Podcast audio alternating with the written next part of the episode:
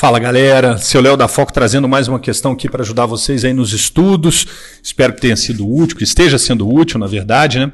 E hoje vem uma questão de 2018, exame 25. Vamos lá. Os municípios ABC e XYZ estabeleceram uma solução consorciada intermunicipal para a gestão de resíduos sólidos. Nesse sentido, celebraram um consórcio para estabelecer as obrigações e os procedimentos operacionais relativos aos resíduos sólidos de serviço de saúde gerados por ambos os municípios. Sobre a validade do Plano Intermunicipal de Resíduos Sólidos, assinale a alternativa correta. A. Não é válido, uma vez que os resíduos de serviços de saúde não fazem parte da Política Nacional de Resíduos Sólidos, sendo disciplinados por lei específica. B.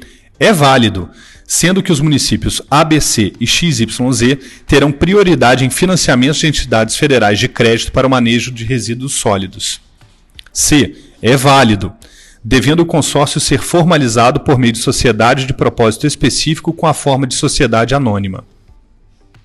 D. É válido, tendo como conteúdo mínimo a aplicação de 1% da, da receita corrente líquida de cada município consorciado.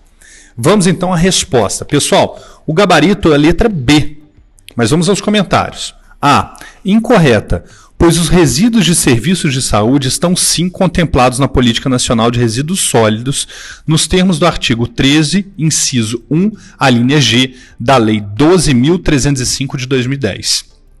B. Correta, nos termos do artigo 45 da Lei 12.305 de 2010. C. Incorreta. Nos termos do artigo 45 da Lei 12.305 de 2010, os consórcios em questão deverão ser constituídos segundo o disposto na Lei de Consórcios Públicos 11.107 de 2005, que prevê a adoção de figura jurídica do consórcio público e não de sociedade de propósito específico. D.